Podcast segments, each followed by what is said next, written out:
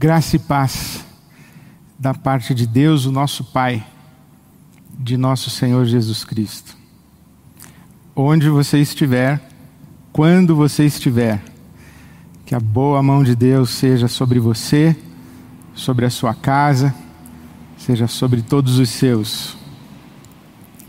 Continuamos com as nossas atividades presenciais suspensas. Sabe Deus até quando? E hoje, além da pequenina equipe que é necessária para que a nossa celebração chegue até você, a minha companhia nesse auditório são as cestas básicas que começam a, a chegar e que serão distribuídas com um apelo que você acabou de ouvir e com aquilo que nós temos feito. Não apenas levando o pão, mas também com as nossas cartas, o afeto, o testemunho do amor de Deus, o abraço, ainda que à distância, o acolhimento. A Bíblia Sagrada diz que mais do que nos dar o pão, Deus nos convida à mesa. Não é apenas dar de comer, é trazer para a comunhão Salmo 23 diz que o Senhor prepara uma mesa para nós. A Eucaristia, quando repartimos o corpo de Cristo, sangue de Cristo, simbolizados no pão e no vinho, é uma refeição. Não é distribuição de pão, é uma refeição. Por isso, todo o nosso gesto, de solidariedade, toda a nossa ação humanitária, ela é mais do que distribuir alimentos. Ela é um testemunho de comunidade, um testemunho de fraternidade. Por isso estamos nesse nesse mover de repartir o pão com abraços, repartir o pão com afeto, repartir o pão testemunhando do amor de Deus. Então, que a boa mão de Deus seja sobre você e a sua casa, que nunca lhe falte o pão e nunca lhe falte o pão para repartir, como a palavra de Deus nos tem ensinado.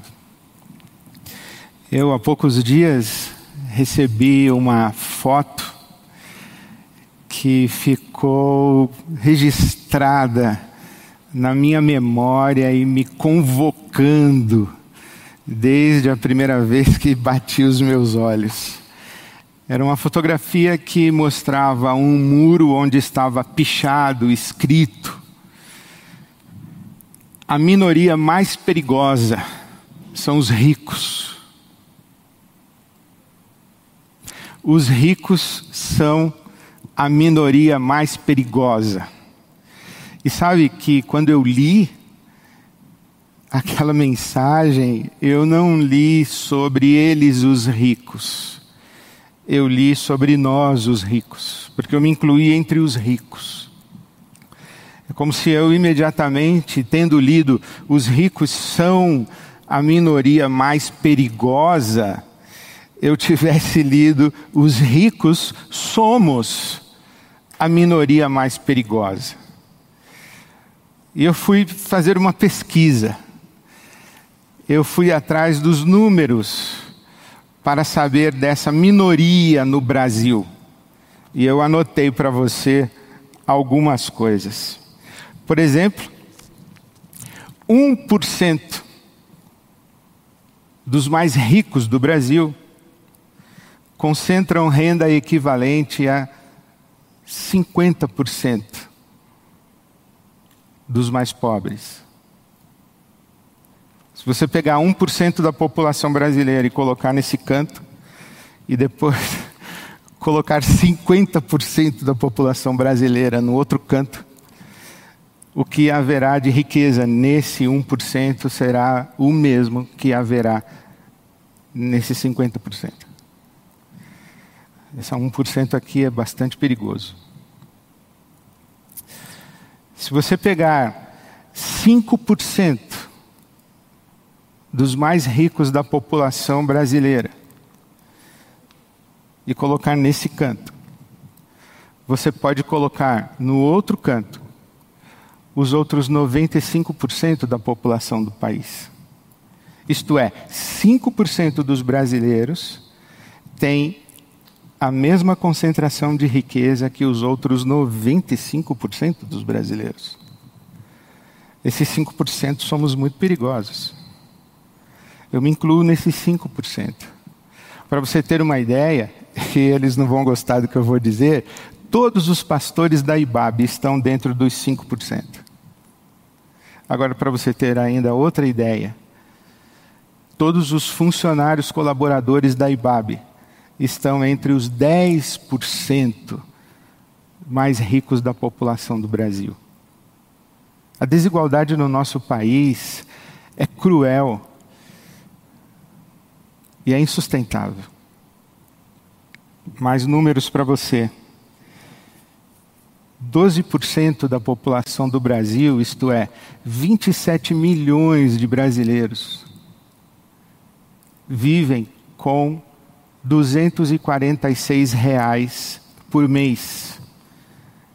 Quando as pesquisas a respeito de linha da pobreza são feitas no Brasil, o número para as regiões do norte e nordeste é razoavelmente ali ao redor de 246 reais. Então, nesse critério, 12% da população do Brasil, 27 milhões de brasileiros, vivem com 246 reais por mês. Mas quando a gente inclui a região sul, sudeste, desce um pouco no mapa, esse valor de 246 salta para 387. E aí, nós temos 52 milhões de brasileiros 25% da população do Brasil vivem esses brasileiros com 387 reais por mês. 52 milhões de brasileiros. Para você ter uma ideia, o auxílio emergencial do governo no ano de 2020 alcançou 68 milhões de brasileiros. O nome é auxílio emergencial, não é salário, não é remuneração, não é sustentar. É auxílio, socorro emergencial, provisório, temporário, no momento específico dessa profunda crise. Então, auxílio emergencial, 68 milhões de brasileiros foram beneficiados o ano passado, 2020. O governo gastou 293 bilhões. Para esse ano de 2021, há um corte nesses valores e o governo está se dispondo a gastar 43 bilhões e alcançar com valores mensais de 250 reais aproximadamente apenas 45 milhões de brasileiros. O ano passado, 68 milhões, esse ano, 45 milhões. Agora, tem um outro dado que muito me chamou a atenção.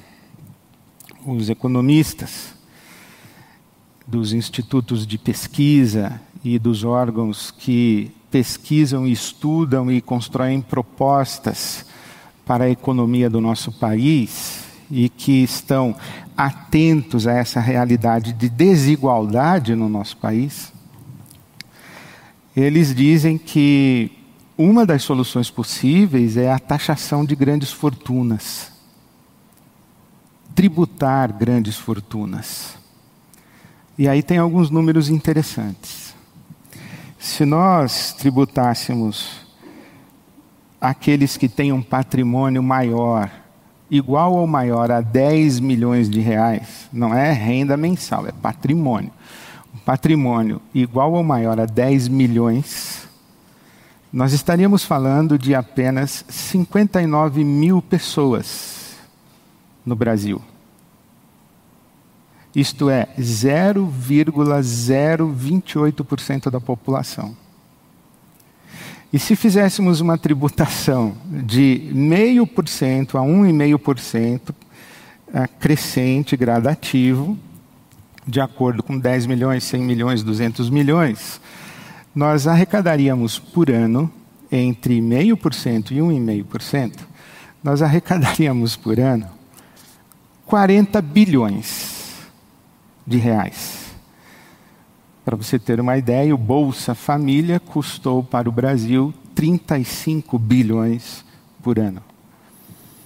E abençoou, e alcançou, e beneficiou milhões de brasileiros. Aqui, os meus números dizem que o governo quer gastar 45, 43 bilhões para beneficiar 45 milhões. 45 milhões de brasileiros, se a gente fizesse uma conta dos 59 mil com patrimônio maior de 10 milhões, 0,028% da população, nós teríamos o auxílio emergencial. Mas quem é que vai taxar grandes fortunas? A nossa Constituição diz que a Seguridade Social é um direito, e nós já deveríamos estar fazendo isso faz tempo, mas para você ter uma outra ideia, a, o imposto sobre herança no Brasil é no máximo 8%. No Reino Unido, é 40%. Nos países mais ricos, o imposto sobre herança é nesse patamar de 40%, 45%. No Brasil, o máximo 8%. Outro dado muito interessante é que o tributo no Brasil é feito sobre o consumo. A prioridade da tributação é sobre consumo. Isso significa que os 10% mais ricos, inclusive eu estou aí, provavelmente, gastam do seu salário 21% com imposto no dia a dia. Enquanto os 10% mais pobres gastam 32%. Então, quanto mais, quanto maior a renda de uma pessoa no Brasil, percentualmente menos ela paga de imposto sobre o seu consumo. Quanto menor a renda, percentualmente mais sobre o seu imposto. Então, esses critérios aqui de desigualdade do nosso país e nós somos, dizem os estudiosos e as notícias e os fóruns de pesquisa que eu utilizei, que nós ainda somos a nona economia do mundo, mas nós estamos entre os países mais desiguais do planeta. Portanto, quando eu, eu leio naquele muro que a minoria mais perigosa são os ricos. Sim, a minoria mais perigosa são os ricos. Na verdade, a minoria mais perigosa somos os ricos. Essa conversa sobre ricos e pobres, ela não é apenas uma conversa que está presente aqui no ambiente contemporâneo ou nas, nas disputas ideológicas nas escolas de proposição de teorias econômicas. E também não é uma coisa que está presente apenas agora, nesse tempo de pandemia. E se você se pergunta por que, que o Ed está falando isso num domingo pela manhã, por que o Ed está falando sobre isso num domingo, na celebração? É porque eu realmente tenho chorado pelo meu país. Eu tenho chorado pelo Brasil, não apenas pelos mais de 370 mil brasileiros e brasileiras que perderam a sua vida já na pandemia, e nas últimas 24 horas, 2.864 pessoas morreram. Então eu tenho chorado eu tenho chorado porque as notícias de morte têm chegado perto, cada vez mais perto. E antes eu perguntava se havia alguém da nossa comunidade que havia falecido. Eu dizia: Você conhece alguém da IBAB que faleceu? E no começo nós ouvíamos que os familiares, mas depois começamos a ouvir os nossos irmãos falecendo. E ultimamente a preocupação agora não é só se uma pessoa vai falecer, mas se uma, duas, três da mesma família vão perder a sua vida nessa pandemia. Quão menores as famílias estarão quando essa pandemia passar. Então, isso é motivo das minhas lágrimas, das minhas orações, da minha tristeza, mas também, ao lado dessa pandemia do coronavírus, existe uma outra tragédia comendo, comendo sorrateiramente os alicerces da nossa sociedade, destruindo vidas e pessoas e famílias, que é a tragédia econômica. Nós tínhamos saído da linha da pobreza com índices muito significativos mas no último ano nós voltamos aos números equivalentes a 2006. Há muitos brasileiros que voltaram para a linha da pobreza, para a linha da miséria. A linha da pobreza é aquela onde a pessoa recebe pelo seu trabalho o suficiente para a sua sobrevivência. A linha da miséria é quando nem mesmo para a sua cesta básica essa pessoa recebe como paga pelo seu trabalho, se é que tem trabalho. Sem contar o mercado informal do nosso país. Então há uma tragédia acontecendo. E aqueles que acham que que é uma estupidez e uma insanidade que as pessoas saiam à rua dizendo quero trabalhar, protestando, quero trabalhar, não estão sensíveis à realidade de uma família na mesa de quem falta pão. É claro que existe muita instrumentalização política dessa pandemia. Tanto instrumentalização política para o tratamento dos cuidados e das medidas sanitárias quer seja no município, no estado, no país. Há muita instrumentalização política também da questão econômica. Esses movimentos, essas placas levantadas na rua, os carros de luxo fazendo protestos nas ruas. Na verdade, quem está indo às ruas fazendo protesto com placa é a minoria perigosa. Então eu estou atento para isso, estou sofrendo com isso no meu país, sofrendo com você, por você, vendo a realidade econômica e vendo a realidade da pobreza ah, na minha cidade, à minha volta, no meu bairro, vendo os movimentos e arranjos econômicos das famílias da nossa comunidade. tudo isso me afeta profundamente. Se há uma tragédia sanitária nessa pandemia, também há uma tragédia econômica e para essa tragédia nós devemos dar atenção, nós devemos, devemos ter cuidado para com ela. Não devemos menosprezar aqueles que desesperados querem a retomada das atividades de comércio, querem abrir a loja, estão dispostos a expor a sua vida ao risco do vírus porque a sua situação de dificuldade ou quase impossibilidade de sobrevivência e subsistência financeira leva a um desespero tal que as pessoas optam.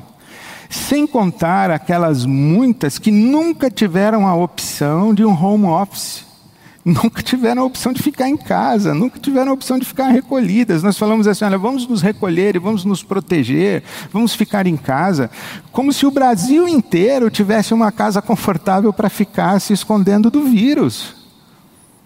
Não é verdade.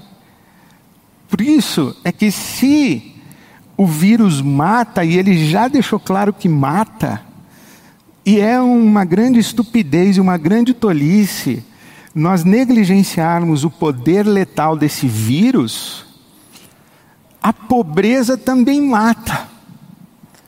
A pobreza mata, mata o corpo, mata a alma, mata as relações, mata os afetos, mata as esperanças, mata os sonhos de futuro. Então a pobreza também me interpela, e a Bíblia fala sobre isso. Então, quando eu li, os ricos são a minoria mais perigosa, eu li, os ricos somos a minoria mais perigosa.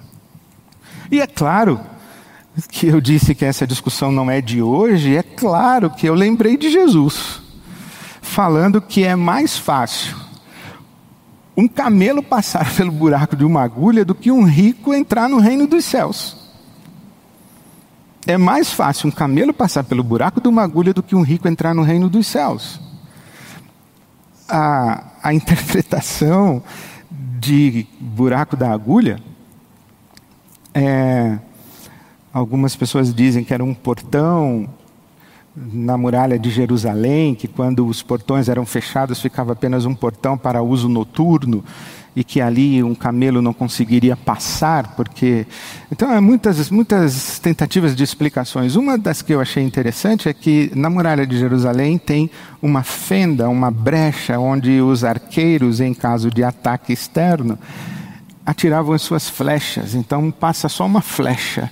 E essa fenda chamava-se agulha na muralha de Jerusalém. Então Jesus está dizendo: ó, um camelo não passa ali, só passa uma flecha. Então, um rico não vai conseguir entrar no reino dos céus. É, é mais fácil um camelo passar pela fenda da agulha na muralha de Jerusalém do que um rico entrar no reino dos céus. Então, o que Jesus está dizendo é que os ricos não são um perigo apenas para o mundo e para a sociedade.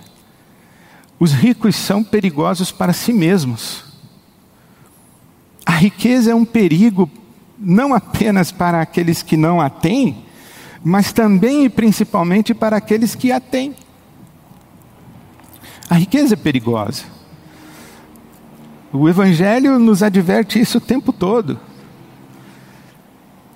Quando foi o início dos anos 60, a Igreja Católica fez o chamado Concílio Vaticano II, ou célebre Concílio Vaticano II, que foi uma ruptura significativa na história da Igreja, com grande influência da teologia da libertação, dos teólogos latino-americanos, e no meio de uma discussão de comunismo, socialismo na América Latina, mas ali na década de 60, criou-se essa expressão de que Deus fez uma opção preferencial pelos pobres.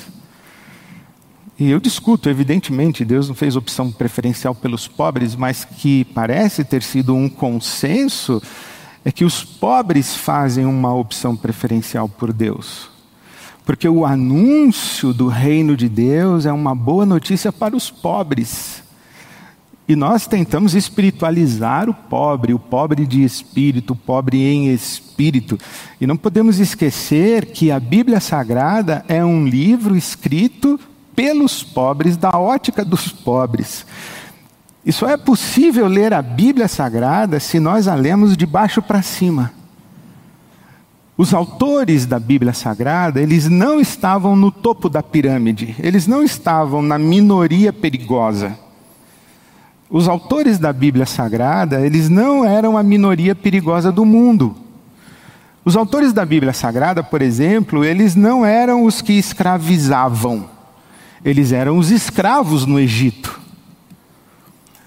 Os autores da Bíblia Sagrada, os profetas que você lê e que eu leio, eles não moravam nos castelos, nos palácios da Babilônia.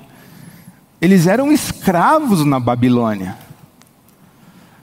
Os autores bíblicos, os apóstolos que nós lemos e que dão os fundamentos da nossa fé no Novo Testamento, eles não eram palacianos em Roma.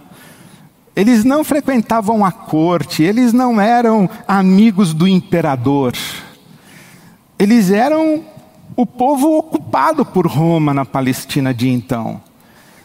Eles eram também escravos. Então, a Bíblia Sagrada é um livro escrito pela maioria de pobres. Por isso é que Jesus fala o seguinte: olha, os ricos estão distantes do reino de Deus, eles não conseguem perceber o reino de Deus, porque quando nós temos posições de privilégio, nós tendemos a ler o mundo a partir da nossa ótica de privilégio. E não somente nós tendemos a ler o mundo a partir da nossa ótica de privilégio, como tentamos fazer de tudo para manter os nossos privilégios. E aí Jesus vai dizer: olha, é mais difícil, e eu estou citando Lucas, capítulo 18, versículo 25. É mais difícil um rico entrar no reino dos céus do que um camelo passar pelo buraco de uma agulha. Então Jesus está dizendo: olha, o reino de Deus é esse reino que está anunciado aos pobres. O reino de Deus é esse reino que tem no seu Messias, aquele que inicia seu ministério, Lucas 4, versículos de 18 a 21, lendo Isaías, um profeta no exílio babilônico entre os pobres. Jesus cita eh, Isaías, o capítulo 61, dizendo: O Espírito do Senhor está sobre mim, me ungiu para anunciar boas novas aos pobres, a pôr em liberdade os cativos, a libertar os oprimidos. E nós lemos essa tradição bíblica como se Jesus estivesse falando apenas e tão somente do mundo espiritual, do reino espiritual. Não, o evangelho ele é encarnado, ele tem uma realidade concreta. E Jesus diz: anunciar o ano aceitável do Senhor, o ano do jubileu. O que é o ano do jubileu em Israel? É o ano em que os escravos são postos em liberdade. É o ano em que as dívidas são quitadas e consideradas pagas. É o ano em que se dá um reset econômico em Israel. E todo mundo que estava endividado e todo mundo que estava escravizado por causa das suas dívidas ganha uma oportunidade de começar de novo.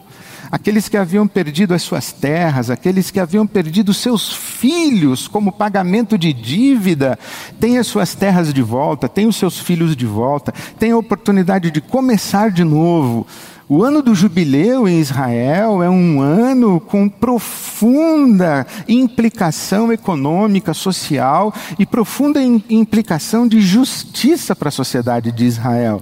Está na Bíblia, mas a gente acha que o ano do jubileu fala da graça de Deus, que é para salvação, que é para a gente ir para o céu depois da morte, que o reino de Deus é o céu depois da morte. Não, o reino de Deus começa aqui, começa agora. Jesus disse: o reino de Deus chegou. E aos pobres é anunciada a boa notícia de que o reino de Deus chegou.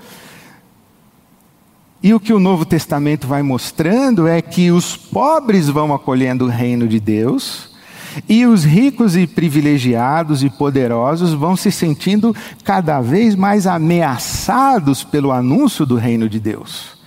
Eles se sentem tão ameaçados pelo anúncio do reino de Deus que eles chegam a fazer um acordo com Roma o opressor.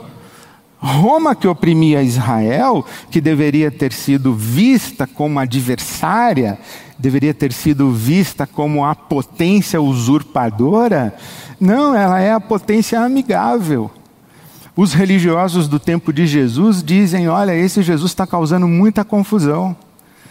E é melhor que morra somente ele do que o imperador venha aqui e mate todo mundo. Então vamos matar logo Jesus. Hoje, dois mil anos depois, nós olhamos e lembramos de Jesus na cruz, o sacrifício vicário de Jesus. Nós lembramos que Deus estava em Cristo reconciliando consigo o mundo. Nós afirmamos que Jesus era o Cordeiro de Deus que tira o pecado do mundo. Tudo isso está na Escritura Sagrada. Mas tudo isso nós afirmamos dois mil anos depois, a partir da construção do testemunho dos apóstolos. A maquinação dos dias de Jesus não tinha nenhuma conotação espiritual, era tudo uma conotação política e econômica. Por quê?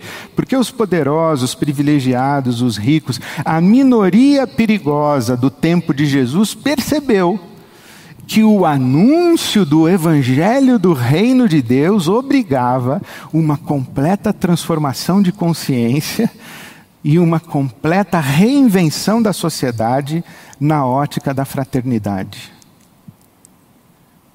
Por isso a gente chega em Lucas, capítulo 12. Lucas capítulo 12, aqui no versículo de número 13 um homem do meio da multidão pede que Jesus faça o arbítrio de uma disputa de herança entre ele e seu irmão. E Jesus adverte dizendo: Olha, a vida de um homem não consiste na abundância dos seus bens. Lucas 12, versículo 15. Cuidado, cuidado com a riqueza. A vida de um homem não consiste na abundância dos seus bens. E então Jesus conta uma parábola. Uma parábola dizendo que a vinha de um homem deu uma colheita especial. Ele colheu mais do que imaginou. E ele disse: Já sei o que eu vou fazer eu vou aumentar os meus celeiros e vou dizer: alma tem em celeiros muitos bens, descansa, come, bebe, folga, vive. E Jesus termina a sua parábola dizendo: louco. Lucas 12, versículo 20: louco. Essa noite a sua vida será solicitada, a sua alma será pedida.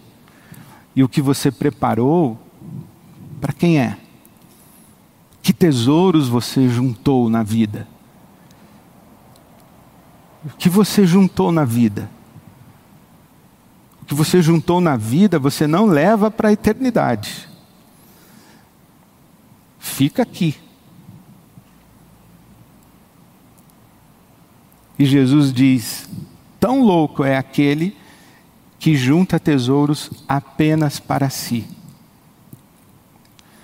que junta tesouros apenas para si. Versículo 21.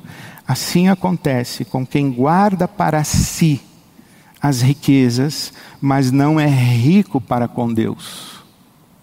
Então Jesus chama os seus discípulos e começa a falar com eles, dizendo: Olha, vocês não se preocupem com o que comer, o que beber, o que vestir, porque Deus veste os, os, os, passarinhos, veste as flores do campo. Eu estou em Lucas capítulo 12, começando no versículo 22.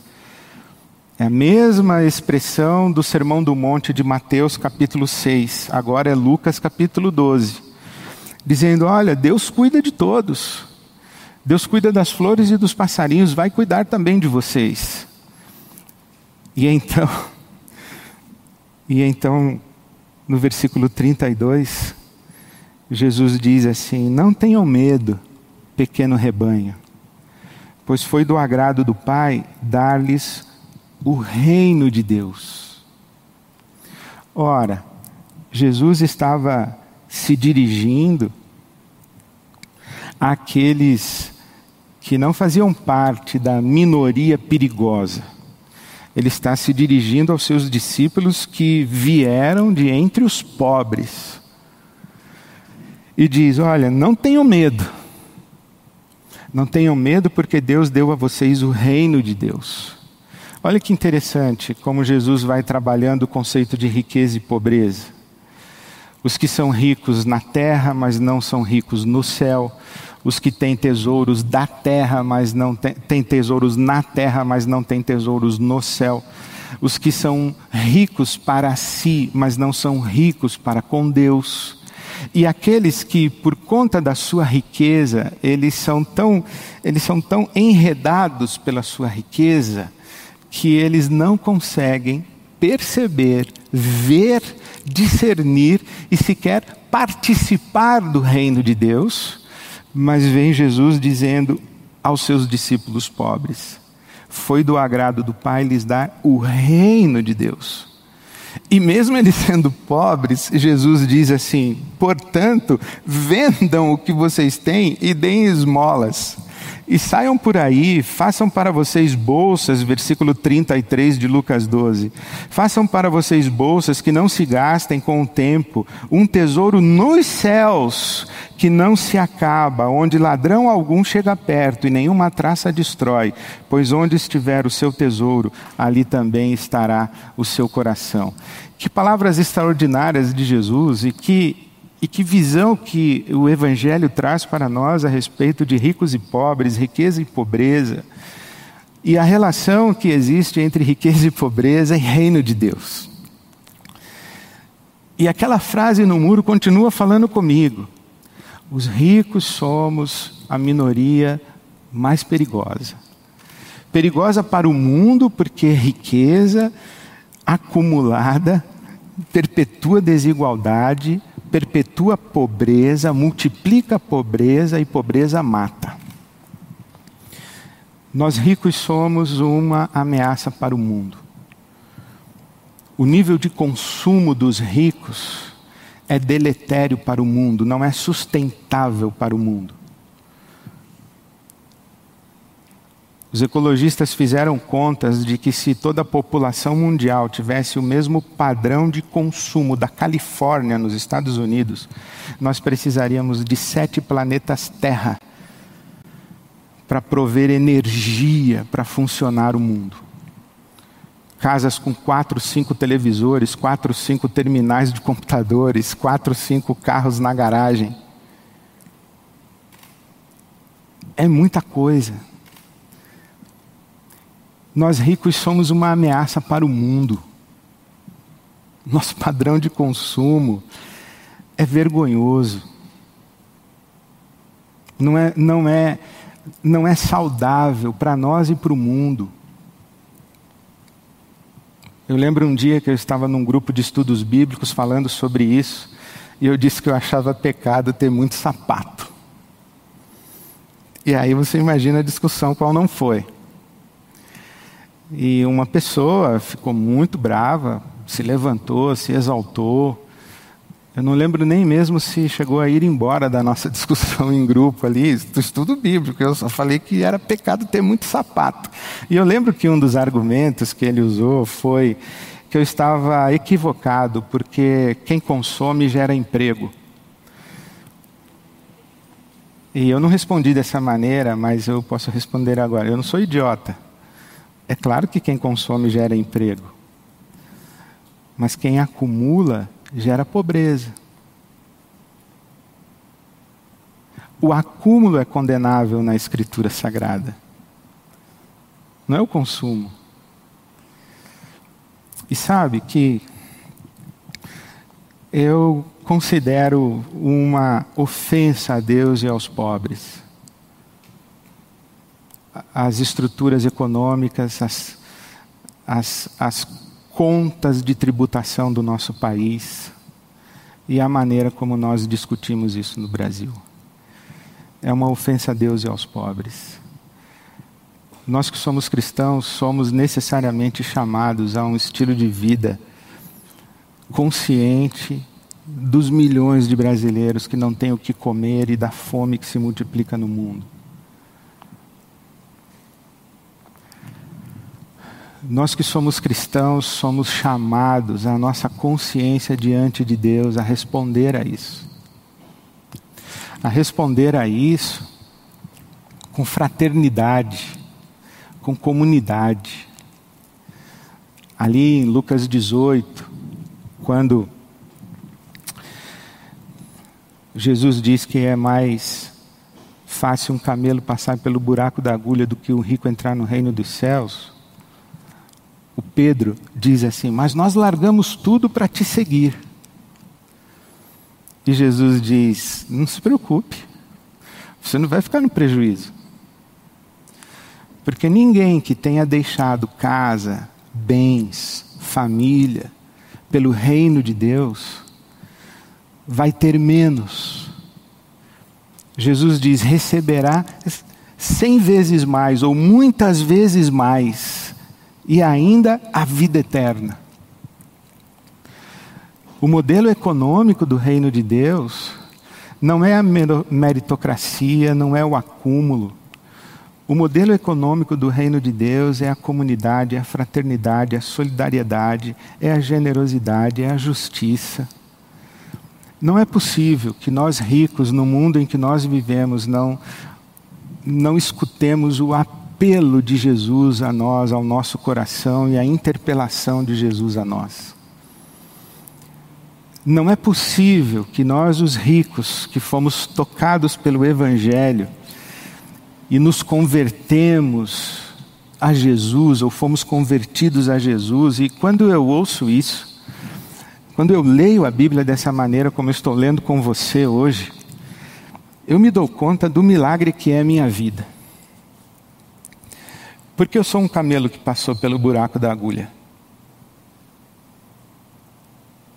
Se você é um rico, uma rica, que conhece a Jesus, o Evangelho, é apaixonado por Jesus e pelo Evangelho, conhece a palavra de Deus, coloca o seu joelho no chão em oração e invoca como seu Deus, o Deus e Pai de nosso Senhor Jesus Cristo. Se você é um rico, uma rica que faz isso, você é um camelo que passou pelo buraco da agulha. Você é um milagre. Isso é um milagre. E você, portanto, já discerniu que existe um outro reino em paralelo, ou concomitante, ou imbricado, ou entranhado nesse reino aqui de Mamon. O reino dos números de Mamon, das estatísticas de pobreza, de miséria. Você já descobriu que tem o reino de Deus aqui. Você já descobriu que a vida de verdade, ela não é contabilizada nos números. A vida de verdade não é a vida dos números. A vida de verdade é a vida dos nomes, dos afetos, dos amores. Porque quando a gente fala assim, 45 milhões de brasileiros, 52 milhões de brasileiros, não, eles têm nome. Eles têm filhos e filhas chorando com fome. Crianças de dois anos, seis meses, um ano, quatro anos, chorando de fome. E tem nome essas crianças. Você já descobriu isso. E não é possível que o seu coração não seja tocado para perceber essa realidade e você não seja mobilizado, não seja mobilizada para viver no reino de Deus. Para viver fora da contabilidade dos números e das coisas e das riquezas materiais e concretas e, e, e, não perceber que a vida não consiste na abundância de bens. Eu me lembro do meu amigo que o filhinho dele, de cinco anos, perguntou para ele: pai, o que é espiritual? Eu falei: e aí, como é que você explicou para ele com cinco anos de idade? E esse meu amigo disse assim: filho, no mundo tem coisas que a gente pega e coisas que a gente não pega. Então, espiritual é o que a gente não pega. Ah. E hoje eu talvez dissesse que explicação maravilhosa, amizade a gente não pega. Conhecimento, sabedoria, saudade a gente não pega. Amor, perdão, a gente não pega essas coisas. Compaixão, justiça, a gente não pega essas coisas. Alegria, a gente não pega alegria. E assim o meu amigo explicou para ele. Eu diria: olha, no mundo existem coisas que o dinheiro compra e coisas que o dinheiro não compra.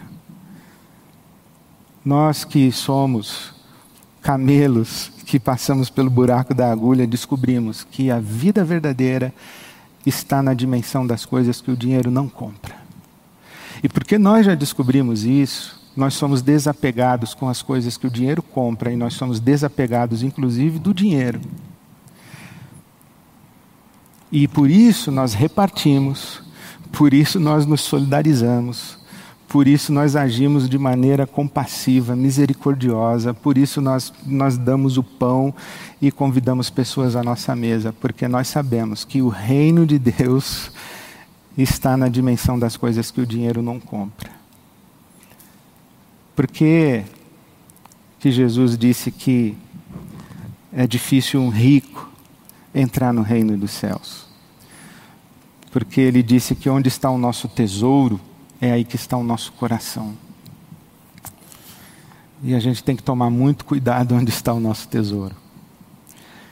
Por isso que a gente tem que usar as coisas que o dinheiro compra e as coisas que a gente pega em benefício das coisas que o dinheiro não compra e das coisas que a gente não pega.